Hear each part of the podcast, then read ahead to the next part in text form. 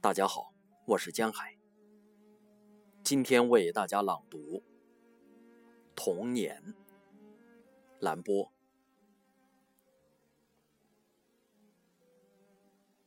林中有一只鸟，它的歌声使你驻足，使你脸红。有一口钟从不鸣响，有一片沼泽藏着白野兽的洞。有一座教堂沉落，又升起一片湖泊。